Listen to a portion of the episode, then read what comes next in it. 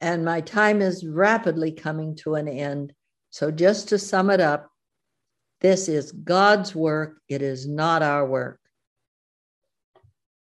好，我们知道我们严重超时了，但是康利想很重点的 And it 啊、 is 总结关于 PR 是神的工作，是圣灵的工作，不是人的工作。 and it is not your work. It is God's work. 不是安全帮助者，我们有多厉害，我们有多能，我们帮助对方的生命得医治，而是神的工作。我们在上帝手中做他的器皿，做他的管道。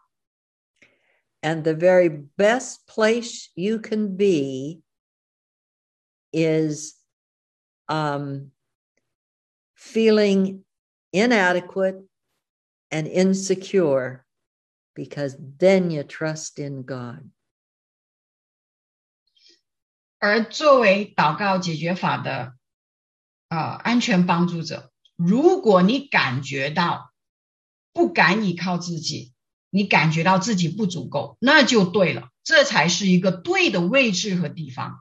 不是说你觉得你厉害，你有经验，你能，所以你帮助对方，而是当我们感觉到不安全，我需要依靠神，我我我不足够，我的经验、我的方法不足够，你紧紧抓住神，这个才是一个最好的安全帮助者的状态。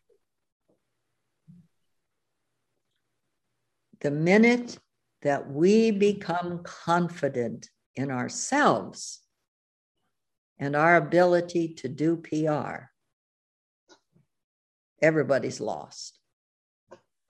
你知道吗？如果作为安全帮助者，你帮助对方的生命得以重建、得以完全，然后你觉得，哎，我的经验足了，我的方法够了，我我明白，我了解。其实这个如果是这种状态的话，其实所有人都输。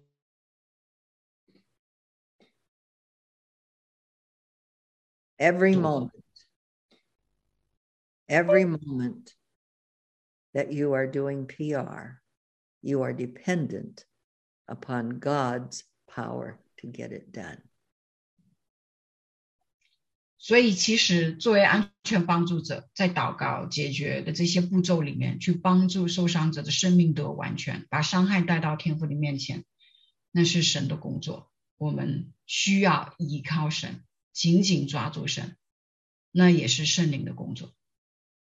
And if it's His work and you're willing to do His work, then the work will be done through you.